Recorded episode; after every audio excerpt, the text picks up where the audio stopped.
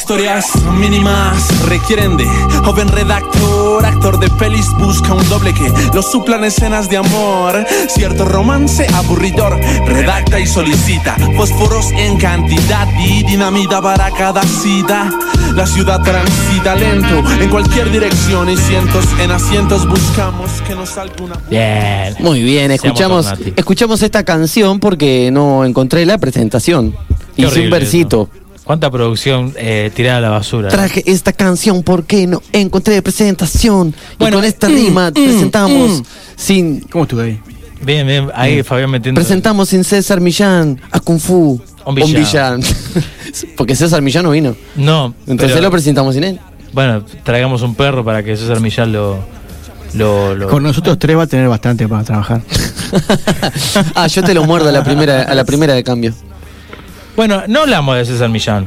No vamos a hablar de César Pero Millán. sí menos, algo- del co- menos de, la, de la declaración que hizo Fede. No. Digamos. Tampoco.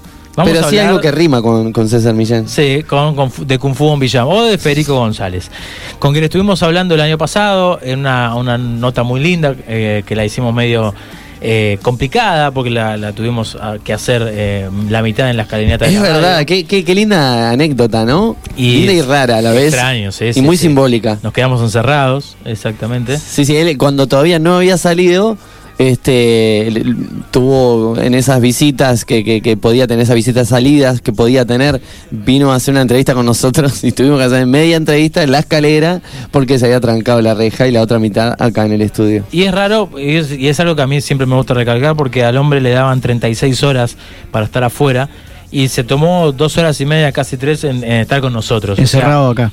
Es también, exactamente. Por una reja. Paradójicamente. Pero no, estuvo, estuvo muy bien. Y bueno, tiempo después de eso, eh, Federico puede salir, puede salir en libertad. Hoy disfruta de esa libertad, eh, bueno, y lo podemos ver en diferentes programas de televisión, en diferentes plataformas eh, musicales en las que eh, muestra lo nuevo que está haciendo, por ejemplo con Papina de Palma, eh, y de a poco se va incorporando a la vida musical del Uruguay. Lo que no es nuevo y entiendo que está haciendo de un tiempo a esta parte, no solo con su arte, sino con sus declaraciones y sus palabras, es el generar conciencia, ¿no? Y hablando de esas sombras y esas luces, eh, una persona como que lleva bastante luz a veces eh, con, con las cosas que dice, a pesar de su, de su experiencia y su pasado bastante oscuro y trágico, ¿no? O sea, como que muy interesante lo que deja y lo que siembra eh, Federico en, en el resto de la gente. Y bueno, eh, en esta micronota, en esta pequeña historia mínima, le preguntamos, eh, y él respondió escuetamente, ¿qué fue lo primero que hizo al salir?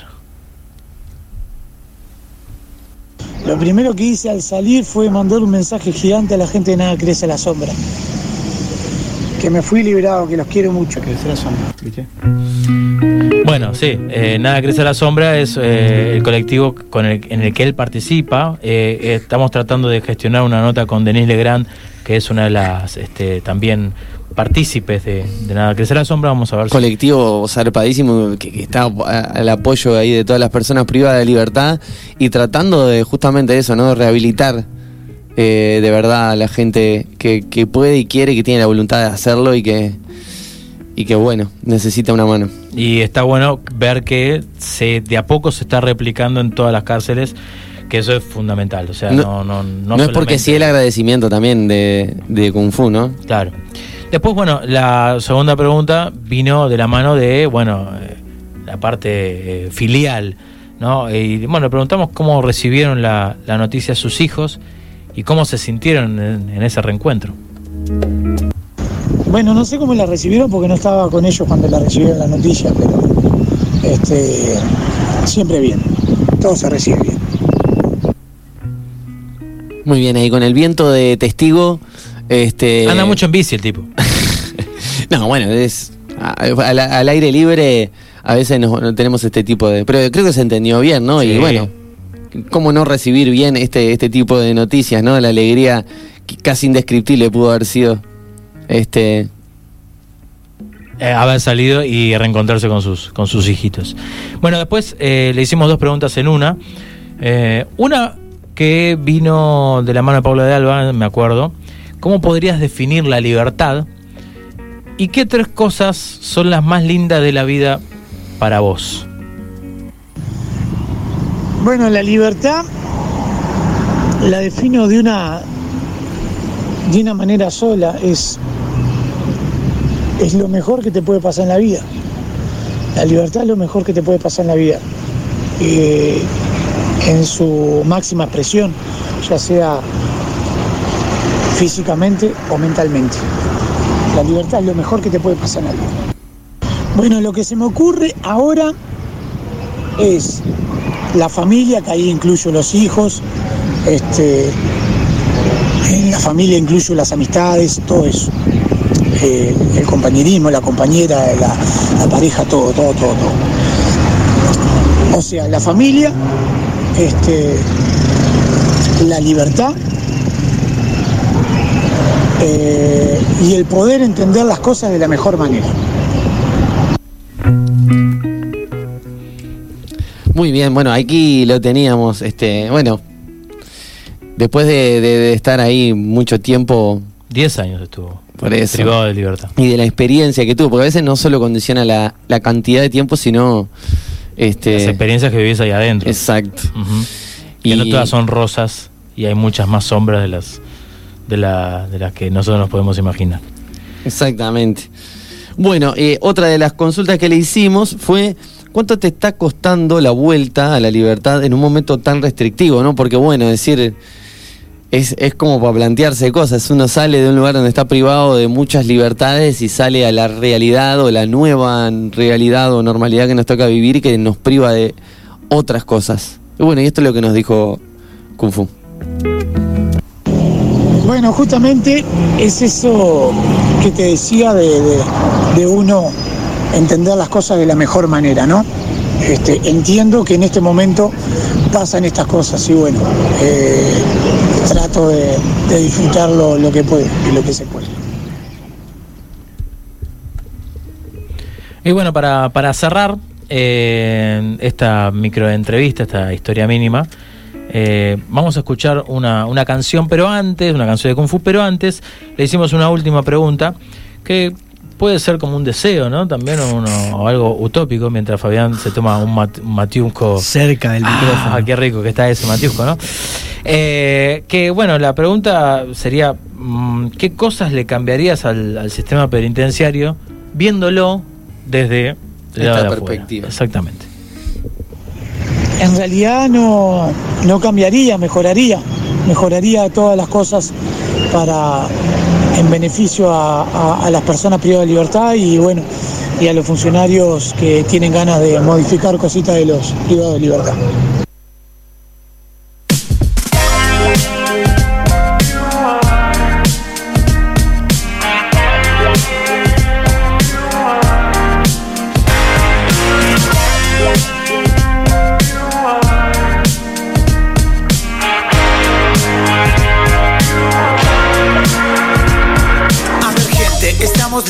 Está claro, pero se puede pensar y disfrutar de algo orientados a la crisis. Siempre nos va mal, yo creo que el inicio como te levantaste, preparas un mate, desayunas con calma, sales como loco, no te acuerdas lo que amas, andan las corridas y no se disfruta nada, cuando haces la tarea la haces muy de mala gana, no digo que todo el mundo sea igual, nah, pero lo mejor es detectar para estar en paz, hay que construir y buscar progresar, tu vida merece que dejes mucho más, piensa en lo que tienes, no en lo que te falta, valorar la vida. Bueno, mientras Fabián Gusoni se da contra las paredes, básicamente.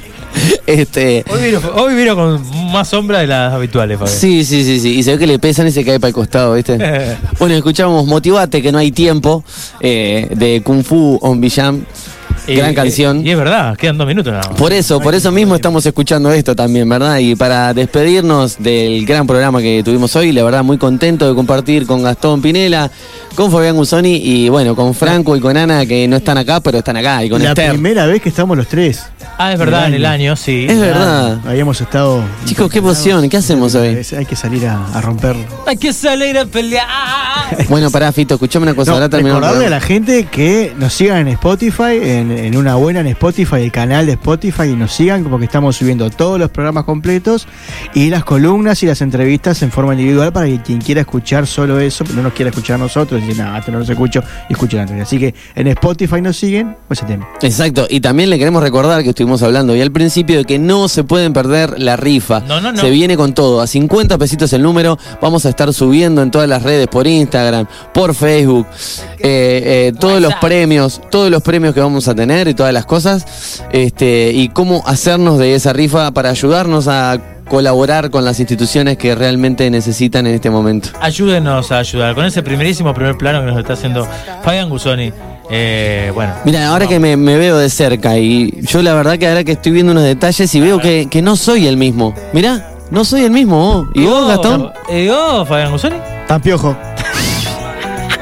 Ya sé que he vuelto a llegar tarde hoy. Ya sé que no hay dinero ni tiempo que perder. Ya sé, pero es aconsejable al 100% procurar no obsesionarse y vivir un poco más.